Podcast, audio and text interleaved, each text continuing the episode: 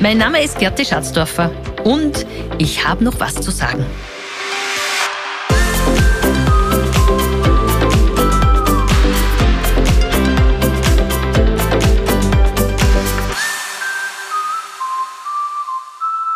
In dieser zweiten Episode erzähle ich euch von meiner Unternehmensübernahme. Ich darf euch wieder herzlich begrüßen zu Ich habe noch was zu sagen, der Podcast von und mit Gerti Schatzdorfer. Mein Name ist Wolfgang Heimel, ich bin quasi der Pilot dieser Sendung und darf mit dir, Gerti, ein bisschen durch diese Episode durchfliegen. Und meine Aufgabe ist es wieder, diese Fragen zu stellen, die die Hörerinnen und Hörer besonders interessieren mhm. könnten. In der ersten Episode haben wir ja ganz grob deine Geschichte umrissen. Heute tauchen wir beim Thema Unternehmensübernahme ein bisschen tiefer in die Materie ein, falls du dafür bereit bist, Gerti. Wolfgang, ich bin bereit. Vielleicht äh, wollen wir uns am Anfang ein bisschen mit der zeitlichen Orientierung beschäftigen. In welchen Jahren bewegen wir uns denn jetzt? Also wir werden jetzt über diese Zeit reden. Von welchen Jahren reden wir hier und wie hat es überhaupt begonnen, dass dann irgendwann mal klar gewesen ist, ja, du musst die Firma Schatzdorfer Gerätebau übernehmen? Mhm. Ähm, ist eine sehr, sehr differenzierte Frage, weil ins Unternehmen bin ich gekommen 1994. Aber es gab da so eine Vorgeschichte, die vielleicht für die Hörer auch ganz interessant ist zu wissen. Mein Vater war nämlich schon ähm, wohl überlegt, was das Unternehmen betrifft. Er hat uns nämlich damals, da war ich damals 14 und meine Schwester 16, eines Sonntags sozusagen zum Tischen, so Küchentisch gesetzt und hat gesagt, so Mädels, wer von euch will die Firma übernehmen? Und da hat er noch nicht einmal richtig ausgesprochen gehabt, habe ich gesagt, ich sicher nicht. Ich sicher nicht weil ich einfach gesehen habe, wie meine Eltern sich mit dieser Firma einfach ähm,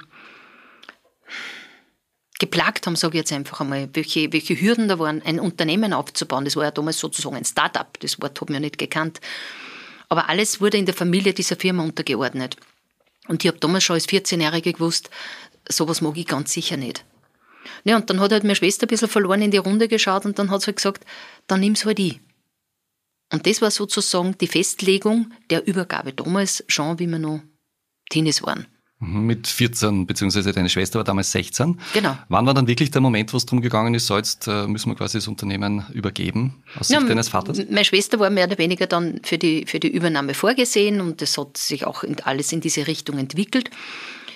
Doch ist dann ganz anders gekommen, weil sie meine Eltern einfach umstrukturiert haben. Sie haben sie scheiden lassen es war damals, wie meine Mama in Pension gegangen ist, ähm, ist einer das, glaube ich, irgendwie so bewusst worden, dass man kein gemeinsames Ziel mehr hat. Und, und letztlich, wie ich eben zuerst schon gesagt habe, ist die Familie immer an zweiter Stelle gestanden und die Firma immer an erster Stelle.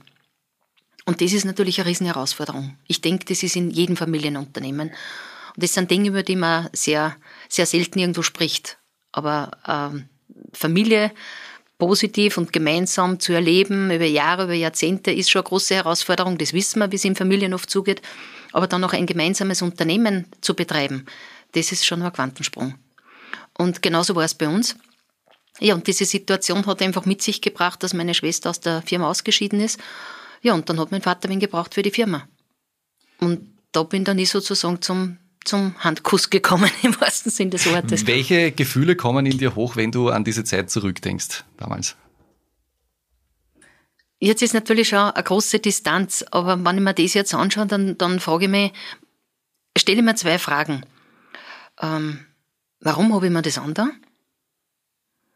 Und die zweite Frage ist, was wäre es mir geworden, wenn ich es nicht gemacht hätte?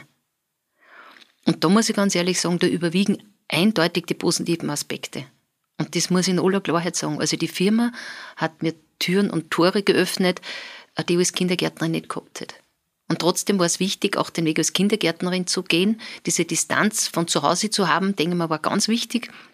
Und auch die Ausbildung mit, mit, mit dem, was ich als Kindergärtnerin eben gelernt und gesehen habe, äh, war für mich einfach auch im Nachhinein dann sehr, sehr, sehr, sehr hilfreich.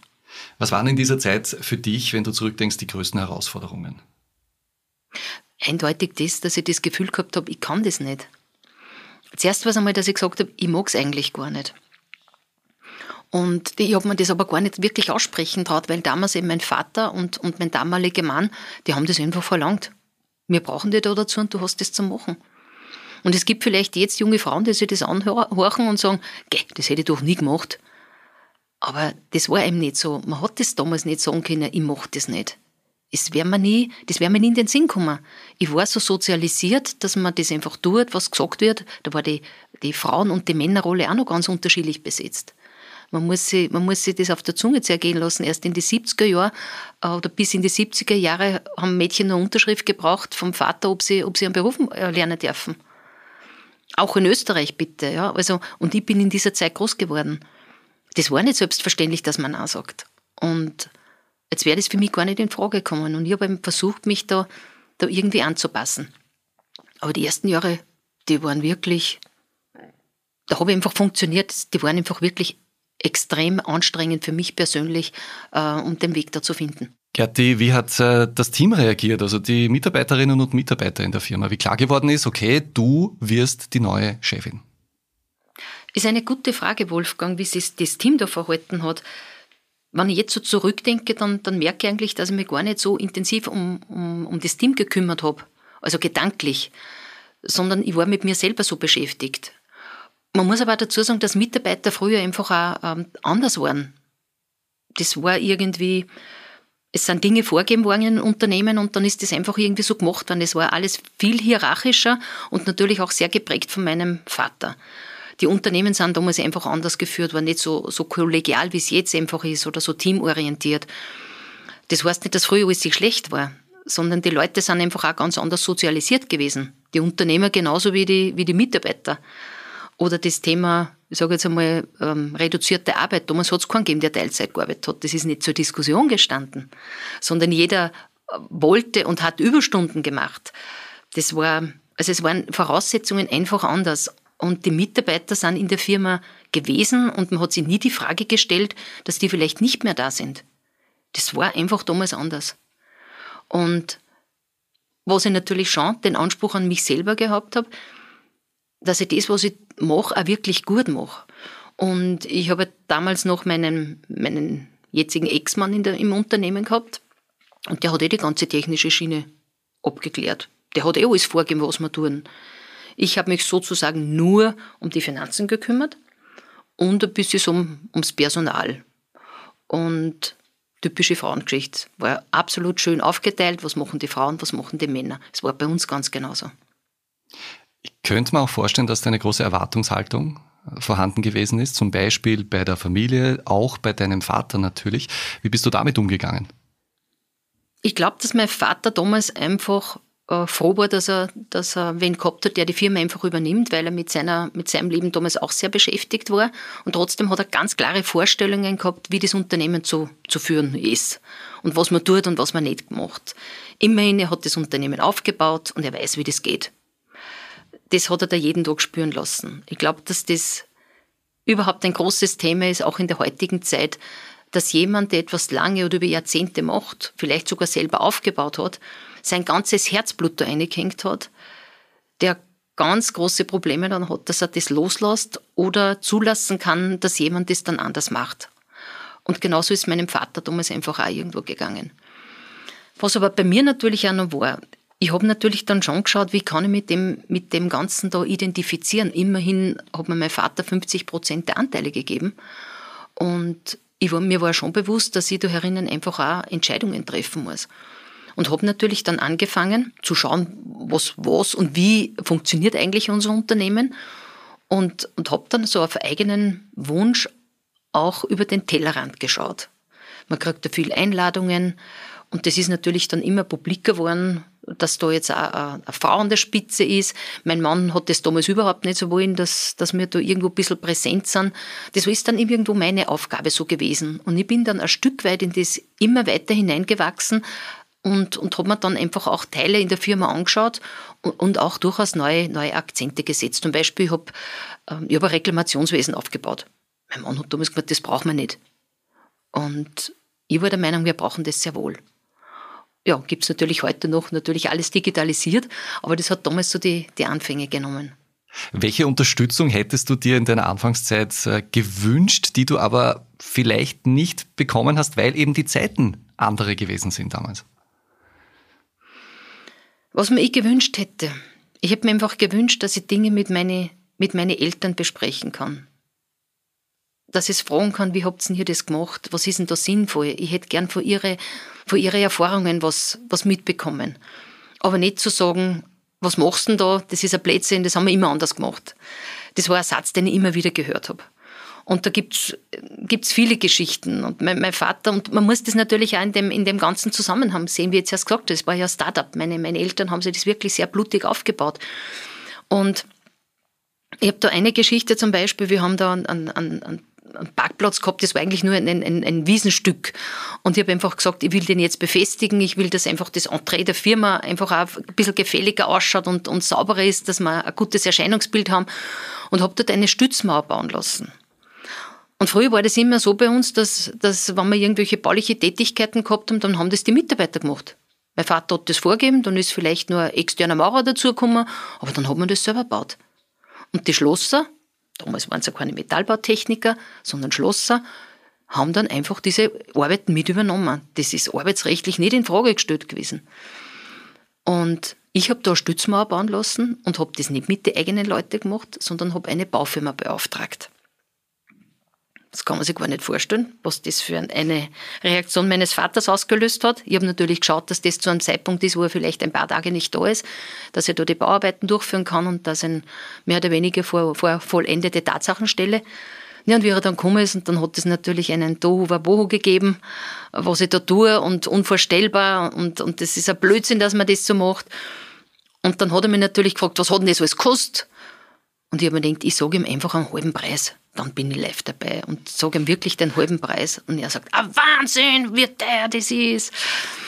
Also das sind so diese, diese Geschichten. Und wenn ich mir was gewünscht habe, einfach, dass ich irgendwann einmal gesagt hätte, ähm, Dirndl, das hast du gut gemacht. Dass er mir irgendwann auf die Schulter geklopft hätte oder mir den Rücken gestärkt hätte. Aber das hat er nicht. Er hat, er hat eigentlich immer kritisiert, aber ich glaube nicht einmal so, weil er mich, dass er mich irgendwo erniedrigen wollte. Ich glaube, das hat er gar nicht irgendwo, das hat er gar nicht irgendwo in der Absicht gehabt, ja. Aber ich glaube einfach, weil er von sich selber so überzeugt war, dass das, was er macht und wie es er gemacht hat, dass das das Beste ist und das hat so zu passieren. Du hast mir die Geschichte mit dem Parkplatz jetzt mit einem breiten Grinsen äh, erzählt. Aber gab es nicht auch einmal Momente, wo du gesagt hast, so, Gerti, es reicht, ich schmeiß das Ganze jetzt hin. Ich lasse mit mir nicht so umgehen. Ja. Hat es das gegeben? Ich meine, du stellst schon sehr persönliche Fragen, muss ich sagen, Wolfgang. Aber naja, wir sind ja auch ein bisschen dazu da. nein, ich glaube schon, ich glaube, nein, ich möchte über das reden, weil ich glaube, dass das in, in vielen, vielen äh, Unternehmerfamilien ähnlich zugeht. Ja, das sind nicht die gleichen Geschichten, aber tendenziell wird es dort gleich zugehen. Ja. ja, das hat schon gegeben. Ja, das hat es gegeben. Und, und zwar war nämlich auch immer eine Spannung da zwischen meinem Vater und meinem, meinem Ex-Mann. Und ich bin immer dazwischen gestanden. Ich habe mich immer so gefühlt wie die, die Wurst im Semmel. Und ich habe eigentlich, ich habe immer das Gefühl gehabt, ich mache es falsch. Entweder für meinen Mann oder für meinen Vater. Und da hat es dann wirklich so eine Schlüsselsituation gegeben, wo sie sich halt wieder mal sehr wortreich und, und lautstark da unterhalten haben. Und das für mich unerträglich war. Und wo ich dann einfach hingegangen bin, und es war ganz spannend, weil zu diesem Zeitpunkt das muss noch 1999 gewesen sein, weil da hat mir meine Mutter die Anteile gegeben und ab diesem Zeitpunkt ähm, war ich dann 100% Eigentümerin. Ja, und dann bin ich, bin ich da in dieses Gespräch sozusagen hineingegrätscht und habe den zwei Herren sozusagen wortwörtlich gesagt, wenn, wenn ihr das nicht aufhört, diese Streiterei ist für mich einfach unerträglich, dann werde ich einfach sozusagen von meinem, meinem von meiner Macht Gebrauch machen.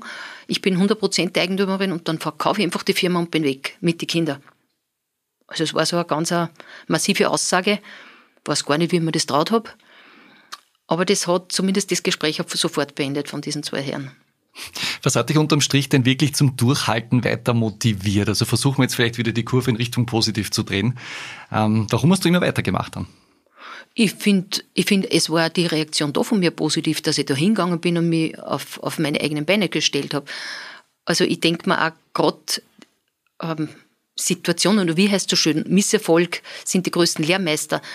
Und es war ja nicht alles schlecht, das muss man schon dazu sagen. Und ich war immer, ich war immer ein Mensch, ich war schon als Kinderrädelsführerin. Ich war schon im Kindergarten sehr, sehr aktiv. Ich habe in der Schule schon meine, meine, meine Gruppe gehabt, wo sich wirklich was bewegt hat, sage ich jetzt einmal.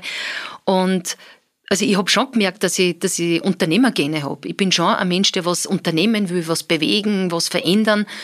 Und die Firma hat mir das natürlich schon irgendwo ermöglicht. Und je sicherer, dass ich mir in dem Umfeld geworden bin, äh, desto mehr habe ich das in Angriff genommen. Wie zum Beispiel, wie ich gesagt habe, dieses Reklamationswesen aufzubauen. Da gibt es ja verschiedene Dinge, die ich da in Angriff genommen habe.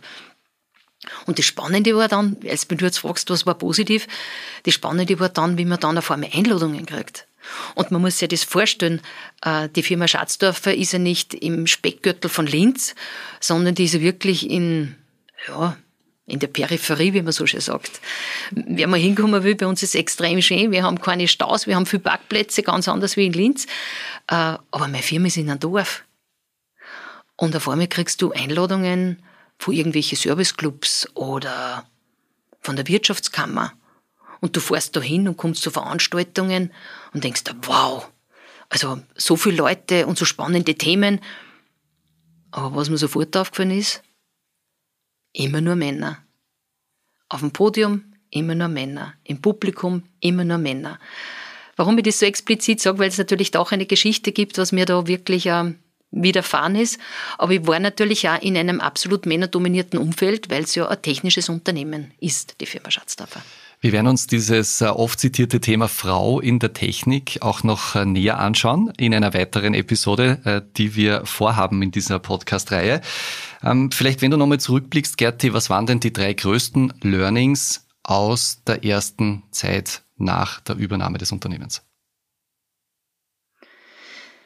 Die drei größten Sachen, die wir hängen geblieben sind. Ich denke mal, das ist trotzdem den eigenen Weg einfach zu finden man muss sich viel Dinge mit sich selber ausmachen. Trotzdem braucht man wen, mit dem man das einfach auch reflektieren kann. Und weil mir du zuerst gefragt, was das hätte ich gebraucht. Also ich hätte einerseits diese Ansprache von meinen Eltern gebraucht. Ich hätte aber auch Unterstützung von Externen gebraucht, die das durchaus Segen hegen könnten. Ich sage jetzt zum Beispiel, es gibt ja Steuerberater, Wirtschaftstreuhänder, es gibt Banken, ähm, es gibt vielleicht auch im, im familiären Umfeld Menschen, die sehen, wie es in der Familie dazugeht. Und ich denke, dass auch diese Leute irgendwo gefordert sind, dass man da einfach eine gewisse Unterstützung oder was leistet. Das wäre was gewesen, was ich damals gebraucht hätte. Was ich mir schon mitgenommen habe, und das wird, werde, über das werden wir sicher auch noch reden, ich meine Übergabe jetzt mit meiner Tochter gestalte.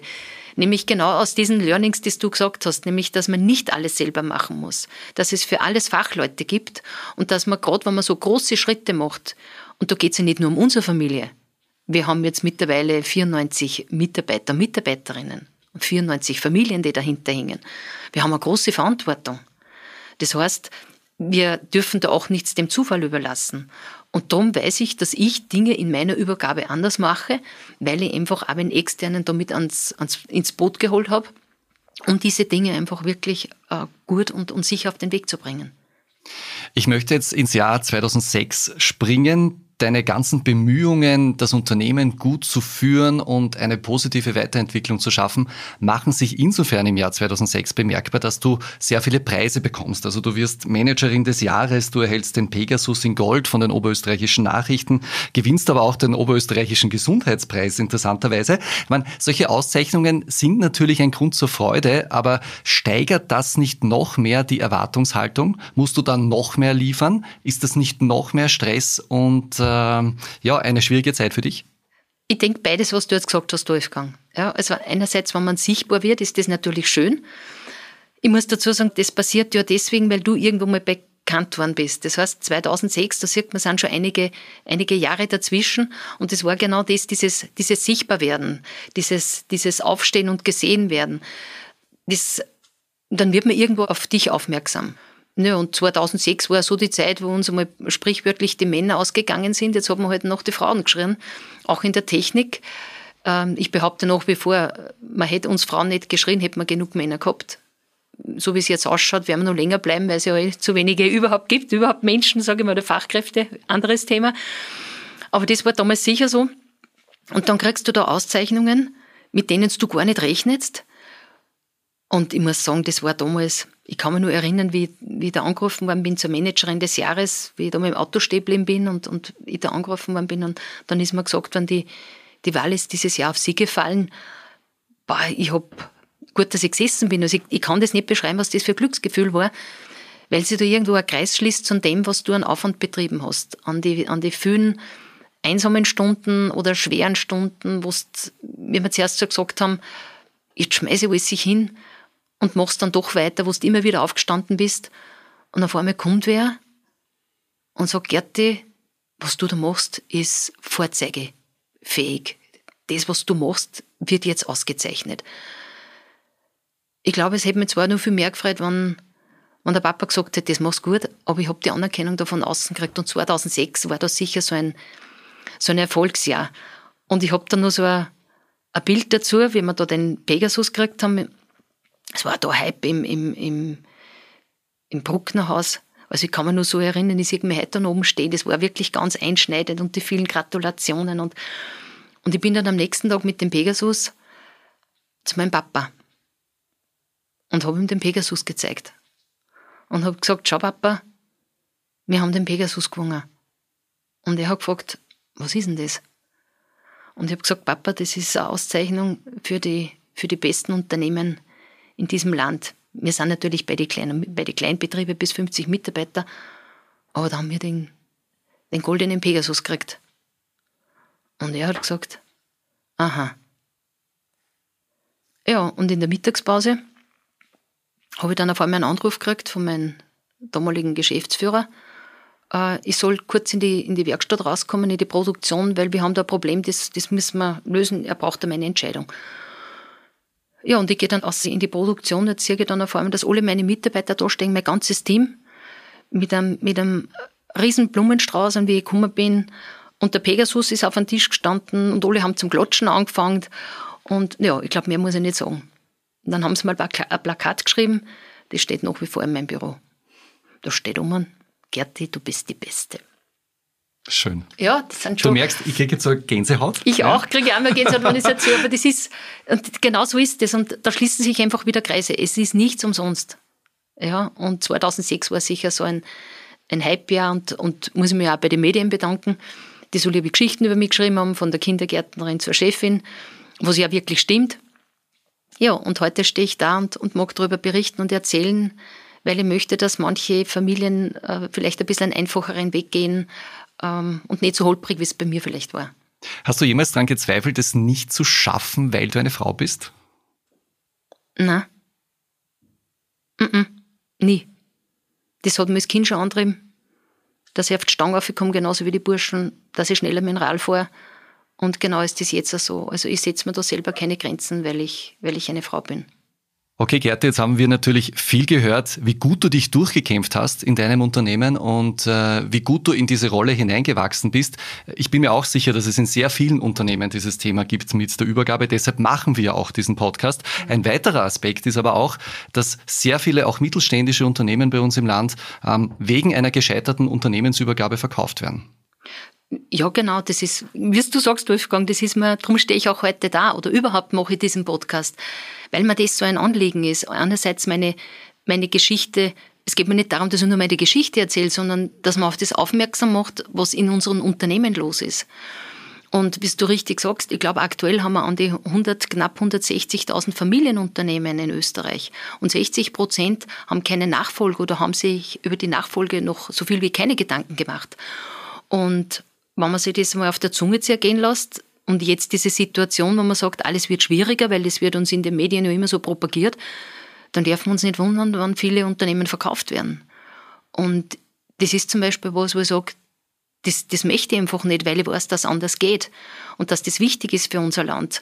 Und wenn ich nur überlege, ich habe im letzten Jahr sicher fünf oder sechs Angebote bekommen, mein Unternehmen zu verkaufen fünf oder sechs Mal. Und ich sage das, es waren keine Europäer, die das kaufen wollten. Es waren entweder Asiaten oder Amerikaner. Ja, das sind Investoren, die einfach unser, unsere, unser Know-how und unsere Wirtschaft einfach aufkaufen. Da muss uns als, als Unternehmer und Unternehmerinnen, aber auch generell auch in der Politik, da muss uns wachrütteln. Das darf einfach nicht passieren. Was, was, wir müssen einmal schauen, wie unsere Arbeitsbedingungen dann wären, wenn wir vielleicht, und das dauert keine 50 Jahre, vielleicht in 20 Jahren oder in 15 Jahren ähm, die Betriebe verkauft werden. Und 97 Prozent der Unternehmen sind Klein- und Mittelbetriebe, Familienunternehmen. Und wir können nicht erwarten, dass unsere jungen Übernehmer ähm, 60, 70 Stunden arbeiten und, und auf der anderen Seite wird uns propagiert, wir brauchen eine Work-Life-Balance und wir müssen weniger arbeiten, damit es uns gut geht. Wir müssen schon das große Ganze denken. Und ich glaube, meine Geschichte ist nichts anderes im Kleinen, als wie das, was jetzt im Großen passiert. Was wäre gewesen, wenn ich das hingehaut hätte? Vielleicht wäre Schatzdorfer schon verkauft. Und mir ist einfach wichtig, mein Unternehmen so aufzustellen, dass Schatzdorfer in 200 Jahren noch gibt. Das interessant ist für meine Kinder, wenn sie es wollen.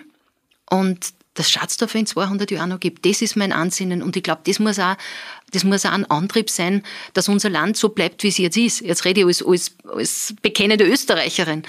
Aber natürlich auch als, auch als Mutter, als Unternehmerin. Es gibt ganz viele Rollen, wo es wichtig ist, dass man genau zu dieser Leistungsbereitschaft einfach auch steht und dass man sieht, was da in die Unternehmen, in die Familien, was da wirklich abgeht damit kommen wir auch ein bisschen zum Ende äh, dieser heutigen Folge, dieser heutigen Episode und wir wollen zum Schluss wieder das Ganze etwas kurz zusammenfassen in einem Wrap-up, ähm, quasi das Wichtigste nochmal in Erinnerung rufen. Gerti, was ist deine Message heute? Was wolltest du heute unbedingt sagen? Was ich unbedingt sagen wollte, ist auf alle Fälle, dass ein Generationswechsel, der braucht einfach klare Worte, der braucht Ziele und der braucht Zeit. Und vor allem braucht es die Frage, was wollen wir und was wollen wir nicht. Ich glaube, das ist so ganz wesentlich. Also nicht nur, was will das Unternehmen, sondern was will der Übergeber, die Übergeberin und was will die Familie auf der anderen Seite. Das ist, glaube ich, so ein ganz wesentlicher Aspekt. Und dass Übergaben, egal ob das jetzt ein Unternehmen ist oder, oder auch was in, ob ich jetzt ein Haus übergebe oder egal welche Realwerte, es braucht immer Vertrauen. Und Zutrauen schafft Vertrauen. Und das ist sicher eine, eine Kernaussage. Man muss den Jungen schon was zutrauen. Und ich habe damals einmal zu meinem Papa gesagt, weil er mir immer vorgehalten hat, ich mache es anders und das muss man so machen, wie es er macht. Ich habe damals zu ihm gesagt, Papa, wenn ich so mache wie du, dann war ich ein Depp. Und ein Depp kann keine Firma führen. Das hat ihm eingeleuchtet. Und nichts anderes habe ich gesagt als, Papa, trau mir bitte zu, ich mache das schon, ich weiß eh, wo das Ziel ist. Und ich glaube, das ist so diese Kernaussage. Ja, lieber Wolfgang, jetzt kommt natürlich auch meine obligatorische Frage an dich. Was war denn heute dein Anreger und Aufreger? Es war auf jeden Fall wieder ein super spannendes Gespräch. Unglaublich, äh, was ich alles erfahren darf in diesem Podcast, wo wir miteinander sprechen. Äh, für mich ist hängen geblieben, die Zeiten haben sich geändert. Ja, das waren andere Zeiten, die 1970er, die 1980er. Ja, da war alles noch ein bisschen anders strukturiert. Die Zeiten haben sich geändert, aber trotzdem glaube ich auch, dass immer nur Luft nach oben gibt. Also gerade was das Verständnis betrifft der Generationen untereinander. Ähm, da ist noch einiges zu tun. Es geht vielleicht nur mit dem Miteinander und es geht aber auch nur mit dem Mut, ähm, den Menschen wie du aufbringen, nämlich von der nächsten Generation einfach zu sagen, hey, ich mache die Dinge anders, äh, und bitte gib mir eine Chance, Papa in deinem Fall, äh, und lass mich das Unternehmen so machen und führen, wie ich es möchte. Und ich glaube, das ist für mich etwas, was äh, irgendwie so hängen geblieben ist als An- und Aufreger in dieser Folge. Danke. Wir hoffen, es hat euch wieder gefallen und ihr konntet einiges aus dieser Podcast-Folge mitnehmen. Wenn das so ist, dann freuen wir uns natürlich über eure positiven Bewertungen auf der Podcast-Streaming-Plattform, wo ihr jetzt gerade diesen Podcast hört. Ich habe noch was zu sagen, kommt wieder am 19. Dezember. Da spreche ich mit Gerti darüber, wie es denn so ist, eine Frau in der Technik zu sein und ganz generell darüber, wie und ob es Frauen in Führungspositionen schwieriger haben als Männer. Ja, und das keinesfalls zu verpassen, abonniert ihr am besten gleich. Ich habe noch was zu sagen, damit ihr keine Folge von meinem Podcast verpasst. Und, glaubt's mir's, ich habe noch viel zu sagen. Eure Gerti.